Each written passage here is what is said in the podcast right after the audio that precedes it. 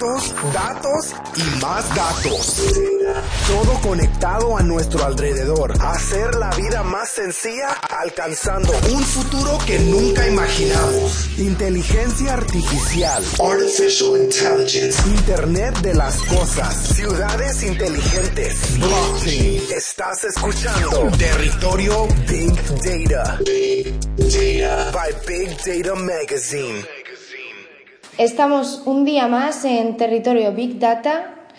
Hoy hablamos con eh, Ángel Sánchez Díaz, cofundador de, de Grixme. Ángel, cuéntanos, ¿de qué va la empresa?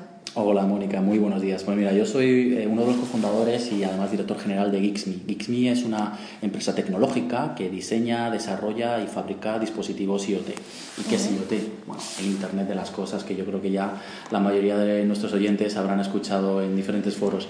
Internet de las Cosas principalmente consiste en sensorizar, sensorizar objetos cotidianos, eh, objetos que nos rodean y que gracias a estos sensores podamos recoger datos que nos permitan una vez analizados obtener información, que yo creo que es útil tanto para el usuario como para la empresa que vende ese producto o servicio. A eso nos dedicamos. Muy bien. Y bueno, ¿qué piensas? IoT, ¿no? Hablando del IoT, ¿presente o futuro? Bueno, yo creo que presente es obvio porque ya estamos viendo cada vez más soluciones en el mercado que aportan valor eh, y, que, y, que, están dando eh, soluciones a necesidades reales que tienen los usuarios. Pero sobre todo yo me quedo con el futuro porque mm, mucha gente me lo pregunta y yo mi respuesta a este fenómeno es que IoT todavía no ha explotado. Fíjate lo que te digo, Mónica, todavía no ha explotado. Yo creo que el recorrido que tiene es enorme en los próximos años. Y además tengo eh, las razones por las cuales yo creo que esto todavía no ha explotado. La principal, en mi opinión, es que para que IoT eh, esté presente en todos y cada uno de los dispositivos que nos rodean, eh, tiene que ocurrir varias cosas. Primero, que las nuevas redes de comunicación móviles, como son, por ejemplo, una IoT o LTM, por mencionarte dos de ellas, que son las principales por otro lado, pues se desplieguen, se terminen de desplegar en, todos los países. Eh, a día de hoy todavía es un poco incipiente, no todos los operadores han hecho el despliegue oportuno, el despliegue eh, no es del 100% en todos los territorios. esto está ocurriendo y va a ocurrir. Y además va a ocurrir en relativamente poco tiempo, pero tiene que ocurrir, obviamente. El segundo fenómeno es que, o la segunda circunstancia es que eh, estas nuevas tecnologías requieren unos nuevos chipsets. Esos chipsets los fabrican unos fabricantes y esos fabricantes a día de hoy dan unos precios que no son tan competitivos si los comparamos con las tecnologías tradicionales. Por tanto, eso tiene que bajar de precio y eso estimo que va a bajar. Además, en los próximos años vamos a ver cómo esos chipsets ya son mucho más competitivos. Y el tercer eh, elemento que tiene que, producirse, la tercera circunstancia, es que este ecosistema eh, de IoT tiene que seguir floreciendo. Nosotros somos parte de ese ecosistema, pero tienen que seguir floreciendo empresas como la nuestra, no solo fabricantes de hardware, sino de, desarrolladores de software, eh, operadoras que ofrezcan el servicio de conectividad, usuarios, por supuesto, que demanden este nuevos productos y servicios, por lo cual yo lo que vaticino es un futuro muy brillante y, próspero para el, ámbito de IoT.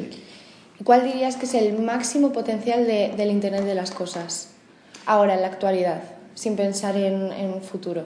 Bueno, yo creo que el potencial, mm, el potencial yo creo viene dado del hecho de que a día de hoy, gracias al IoT, lo que lo podemos hacer es medir, medir eh, información eh, de elementos que nos permitan tener una mayor inteligencia, una mayor inteligencia que llevado a, desde la perspectiva de la empresa que comercializa ese producto o servicio es una inteligencia de negocio. Por ejemplo, una empresa puede saber si sus productos eh, se usan más, se usan menos, si se usan a un determinado periodo de tiempo, si ciertos productos o servicios son más demandados por ciertas personas, en qué circunstancias se usan. Eh, y eso al final lo que deriva es que gracias a esa información una empresa puede mejorar sus productos o servicios. Te doy un caso muy concreto y que además es un caso real de uno de nuestros productos estrella. Nosotros eh, somos los eh, creadores y diseñadores y además fabricantes de la tecnología que, eh, que, dota de inteligencia a los colchones de Picolín, de la gama Smartpick, que lanzamos ya hace unos años y que además es un proyecto que ha crecido muchísimo, que cuenta ya con presencia en más de tres países y con más de 50 modelos eh, de colchones inteligentes en el mercado. Bueno, gracias a esta tecnología y a los sensores que, que están, de los que está provisto los colchones inteligentes, Una empresa como Picolín lo que puede, por ejemplo, saber ahora es en qué tipo de colchón se duerme mejor, si en un colchón de espuma o un colchón de muelles. Esto que parece tan obvio, pues no lo era eh, hace unos años cuando ni siquiera se podía medir. Eran, bueno, pues eh, basados en, en, factores no tan medibles y un poco más de sensaciones o de estadísticas o encuestas que se pueden hacer a día de hoy eso se puede medir. Eso es un muy buen ejemplo. O sea, IoT permite mejorar la inteligencia de negocio con el objetivo de poder mejorar tus productos y servicios. Y desde el punto de vista del usuario, pues yo creo que eh, el beneficio, eh, la verdad es que es múltiple en diferentes eh, ámbitos, ¿no? en diferentes casos de uso. El usuario va a poder por ejemplo, en el ámbito del hogar, pues tener dispositivos más inteligentes, se lo llevamos un poco más a la parte domótica o de hogar conectado, bueno, pues eh, dispositivos que se van a conectar solos, que van a bajar la presión sola pues cuando en circunstancias de cuando haga sol o poner la calefacción cuando lo necesite y eso de una manera automatizada. Ya lo estamos viendo con elementos que gracias a la voz pues responden a nuestras acciones y que además interconectan con otros, otros elementos. Eso sí, en definitiva. Pero por otro lado, no solo eso, sino el usuario va a poder eh, tener mediciones, va a poder, por ejemplo, por mencionarte uno de los múltiples ejemplos que tiene IoT, por, por, temas de seguridad, poder, poder saber si está cerca de ciertos, a nosotros los proyectos que estamos de, hecho desarrollando, si un obrero, por ejemplo, que esté dotado de un casco inteligente, que tenga una serie de sensores, ese casco detecta que está cerca de la presencia de ciertos elementos que le pueden causar daño, pues que ese casco le avise. ¿Con qué? Con una vibración. ¿Para qué? Pues para que alce la vista y para que mire simplemente detrás por si hay algún, algún elemento, una grúa, un camión o algo que le pueda advertir. Bueno, esos son algunos de los múltiples ejemplos que te puedo dar. Muy bien. ¿Y, y en Grixme cuál es vuestro valor diferencial en el mercado? Pues mira, en Geeksme hacemos una cosa que hacen muy muy pocas empresas eh, a día de hoy en el ámbito de, de IoT. Y es que nosotros somos fabricantes. ¿Eso qué significa, Mónica? Significa que mm, eh, nosotros eh, tenemos dentro de nuestro equipo eh, un conjunto de personas con unas skills o con unas habilidades que permiten, gracias a ese conocimiento, ese know-how y esa experiencia, que podamos diseñar, desarrollar y fabricar hardware. Y esto es algo que no es sencillo. Y no es sencillo, primero, por varios motivos. Primero, por el know-how, obviamente, por el conocimiento que se debe adquirir eh, para mm, conocer en profundidad lo que es el modelo productivo de fabricación de hardware, todo el proceso de prototipado que lleva, eh, tener muy claro las implicaciones mecánica, las implicaciones electrónicas, las implicaciones que llevan los procesos de fabricación en masa, eh, eh, eh, los procesos de calidad que hay que seguir, de entrega, de logística. Eso es, un, eso es una tarea ardua, una tarea ardua que requiere muchos años de conocimiento y de experiencia. Pero por otro lado también es un tema de, de, capacidad financiera, porque fabricar hardware requiere tener la capacidad para financiar una fabricación de algo que es costoso eh, y que además tarda tiempo en vender. Es decir, esto no es automático, esto el hardware no se fabrica de un día para otro, requiere semanas, meses y eso hace que no todas las startups puedan eh, tener eh, la capacidad, digamos, de adentrarse en la aventura hardware precisamente por una cuestión financiera. Claro. ¿Y cuáles crees que son los retos que ahora se, se plantean en, en el IoT?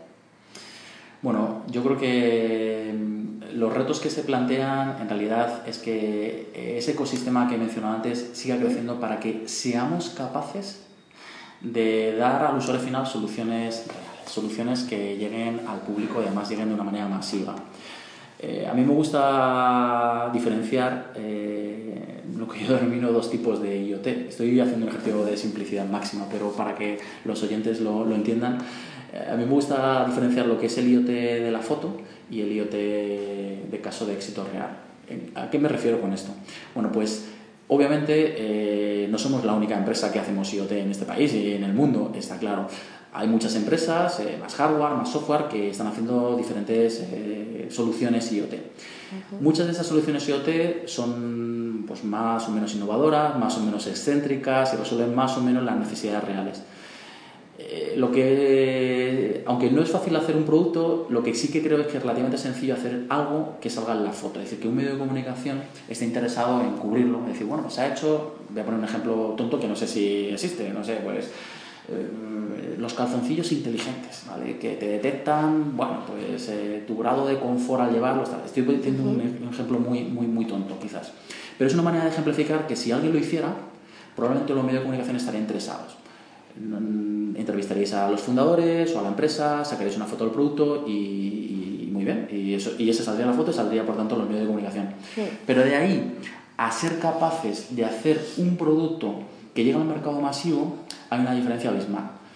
Primero porque eh, creo que eh, lo que hay que hacer, y es una de las estrategias que nosotros estamos siguiendo, es aliarse con los líderes, con las empresas que son líderes en cada uno de los diferentes sectores, porque son los que en definitiva conocen el canal, ¿no? El canal eh, conocen ese usuario. Y segundo, porque tenemos que ser capaces de hacer un ejercicio de ingeniería financiera por ambas partes para ofrecer un producto que no sea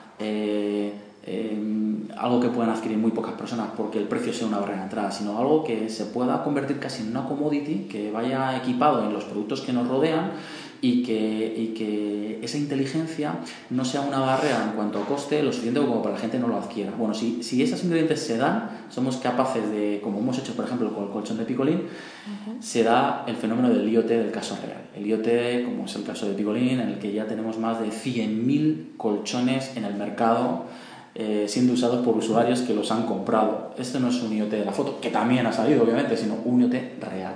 Pues yo creo que el gran reto de IoT, en definitiva, es ese, es ser capaces de desarrollar productos que atiendan necesidades masivas y que lleguen a un gran público. Y em, en, un mundo en el que todo está conectado, em, ¿cómo, ¿cómo, la seguridad puede ser menor. Entonces, ¿cómo crees que le podemos dar esa seguridad a los datos eh, para, que la gente esté más, menos reticente con, el Internet de las Cosas? Hombre, yo creo que la seguridad es un tema muy importante en todos los ámbitos de nuestra vida. En el ámbito digital, obviamente, mucho más. Yo recuerdo, además, porque yo viví esa época, en el año 2013, con las revelaciones de Edward Snowden, con el tema de la en el NSA ¿no? en Estados Unidos, pues ahí es donde se produjo por primera vez, yo lo percibí, o así lo percibo yo, esa concienciación de todo el mundo de que nos estaban espiando, ¿no? de que la información y la privacidad era muy importante.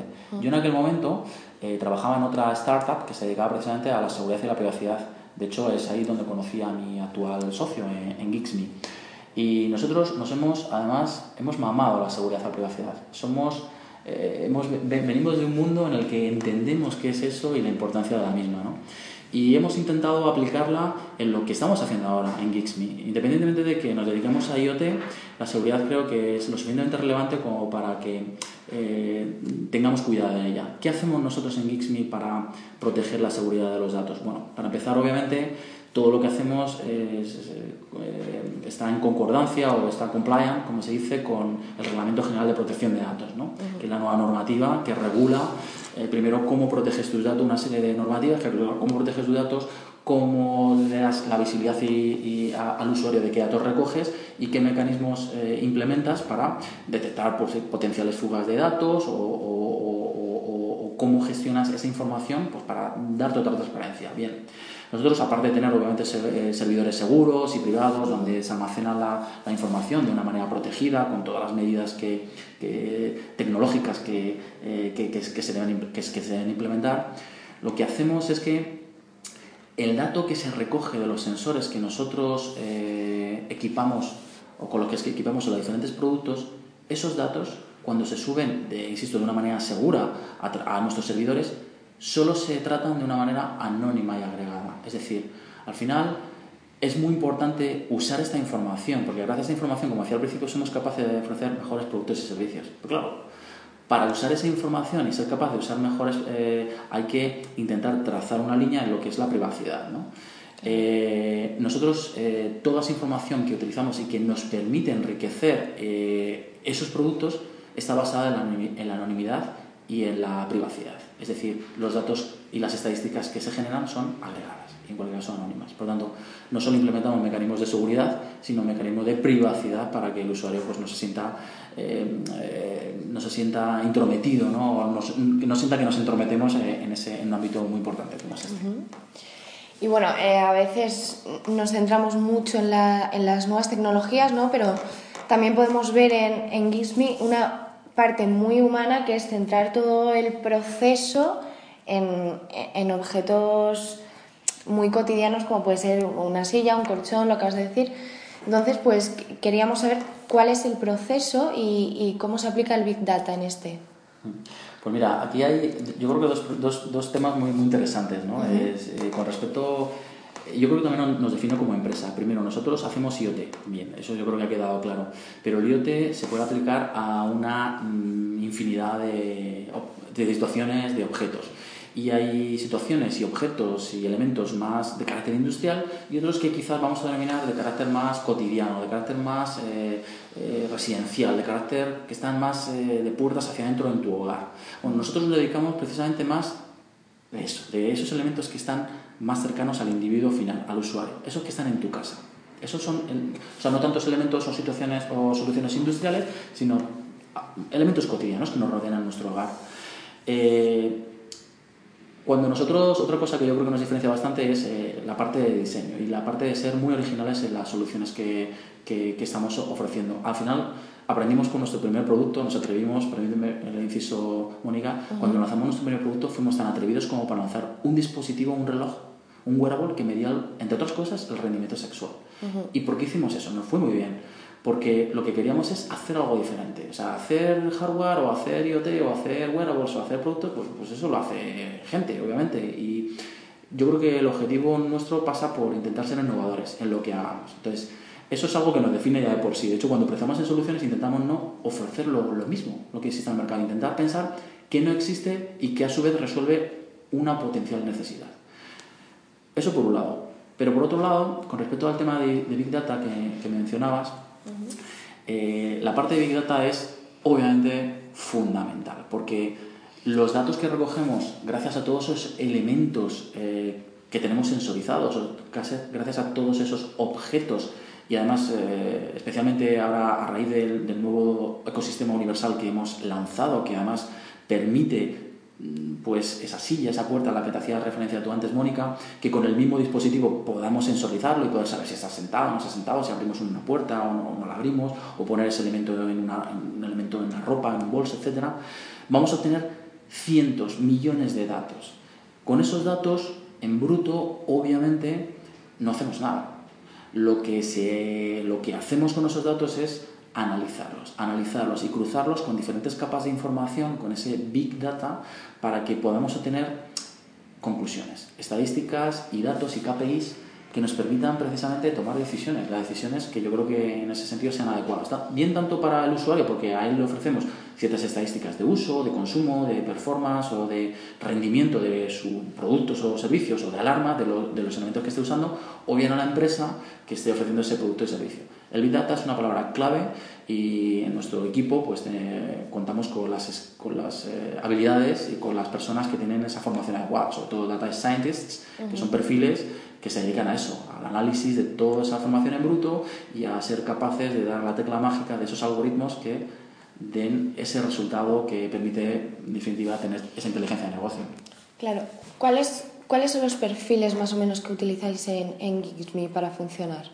Pues mira, en Geeksme tenemos, eh, yo creo que todos los perfiles que se necesitan para ese tipo de industria. ¿Cuáles son? Bueno, pues mira, tenemos desde ingenieros mecánicos, ingenieros de diseño 3D, o sea, al final son personas eh, que tienen la formación eh, esa carrera de ingeniería, pero industrial, que son capaces de diseñar elementos mecánicos, o sea, diseñar piezas eh, no solo en 3D, sino mecanizarlas y luego llevarlas a un, hacia esa fase de producción, de fabricación con sus respectivos moldes, con sus respectivos procesos.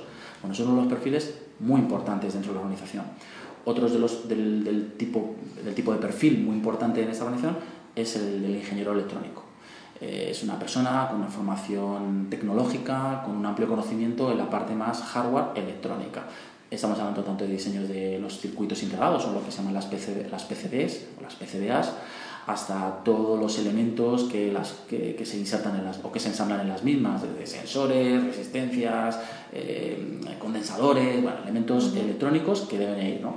Eh, todo ese diseño, todo ese, aprovisionamiento, de esa elección o lo que se llama ese aprovisionamiento de esos componentes y ese testeo y es, es, son unas habilidades que deben ser eh, recogidas o que deben estar contempladas en tu equipo si quieres obviamente fabricar hardware. Bueno, eso también lo tenemos.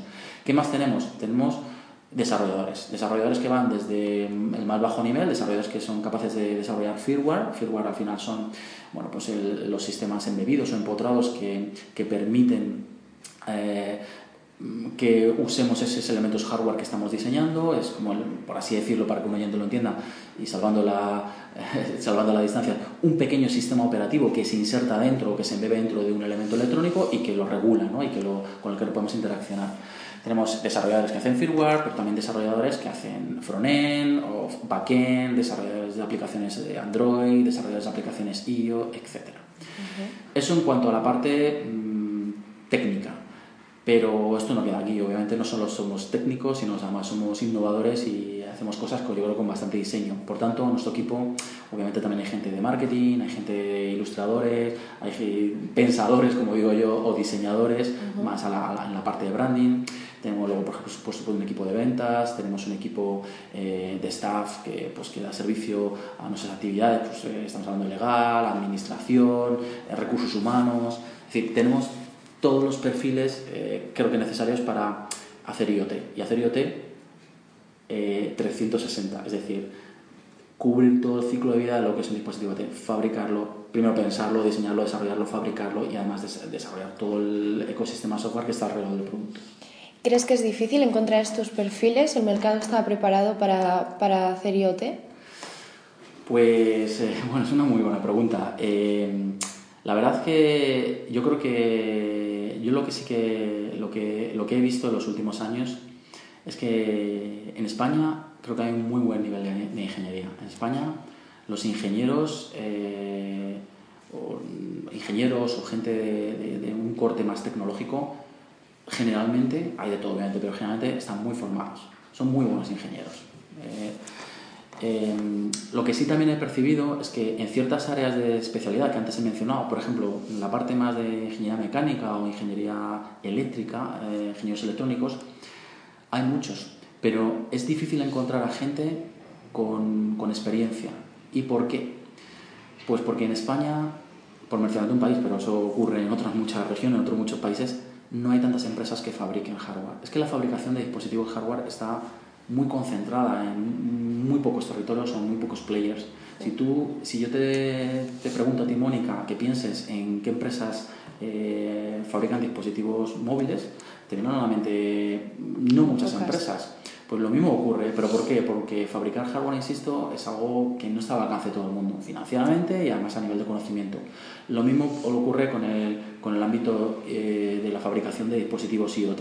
No hay muchas empresas que hagan esto. Y como no hay muchas empresas que hagan esto, es difícil encontrar un, un ingeniero electrónico o un ingeniero mecánico que previamente haya tenido experiencia demostrada durante mucho tiempo en empresas de naturaleza similar. Eso es algo que yo he identificado que sí que ocurre, ¿no?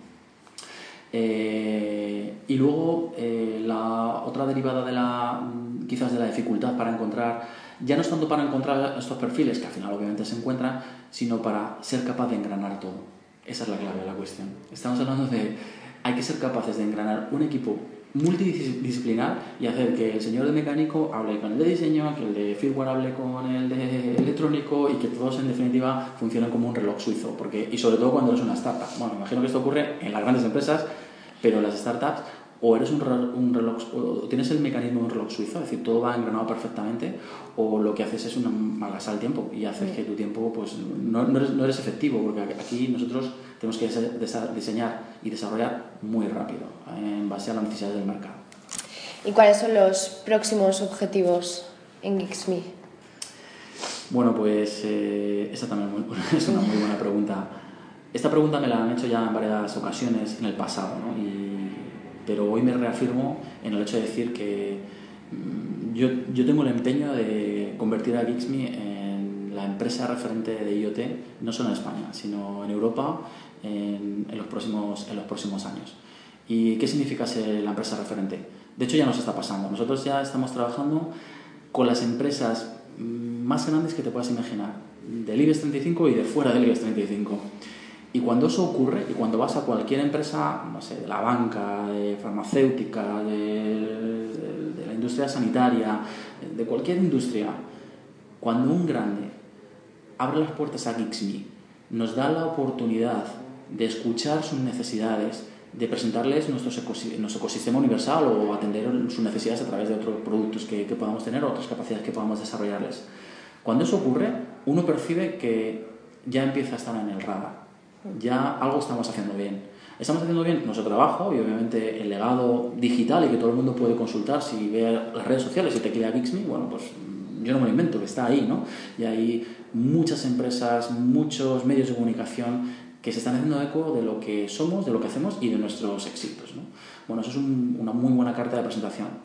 Nosotros estamos eh, eh, en, el empeño de que, eso, que, de que sigamos creciendo, de que cualquier empresa de cualquier sector, cuando tenga la necesidad de, desarrollar un proyecto de IoT dentro de su casa, automáticamente piensa en Gixme.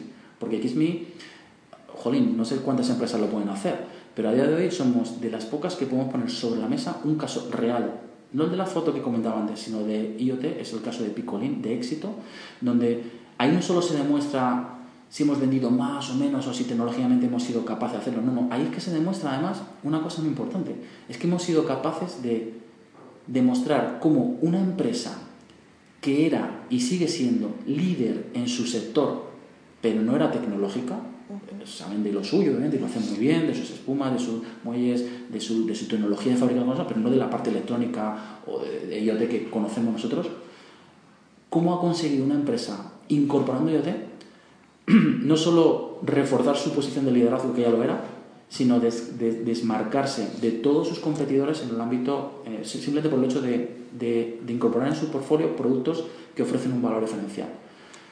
En una empresa además que gracias a esos datos están mejorando sus productos y servicios y una empresa además que está ofreciendo un valor real a usuarios. Y este dato, Mónica, me gustaría remarcarlo porque el año pasado Picolín, gracias al colchón, a la tecnología SmartPic, ganó dos premios muy importantes en España y Portugal, que fue el premio al mejor producto del año 2018 en España y lo mismo el, equivalente en, en, Portugal.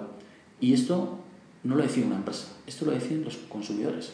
O sea, 10.000 consumidores votaron que el colchón de Picolín era el mejor producto del año 2018. Y si eso lo votan ellos es porque ven un valor que ofrece ese producto. Bueno, pues yo creo que eh, lo que se ha demostrado con ese ejemplo es que IoT sirve, IoT mm, sirve para el usuario, sirve para la empresa, yo creo que todos nos beneficiamos y nuestro objetivo es que en los próximos años cualquier empresa que piense en IoT automáticamente le venga a la cabeza a Geeksme.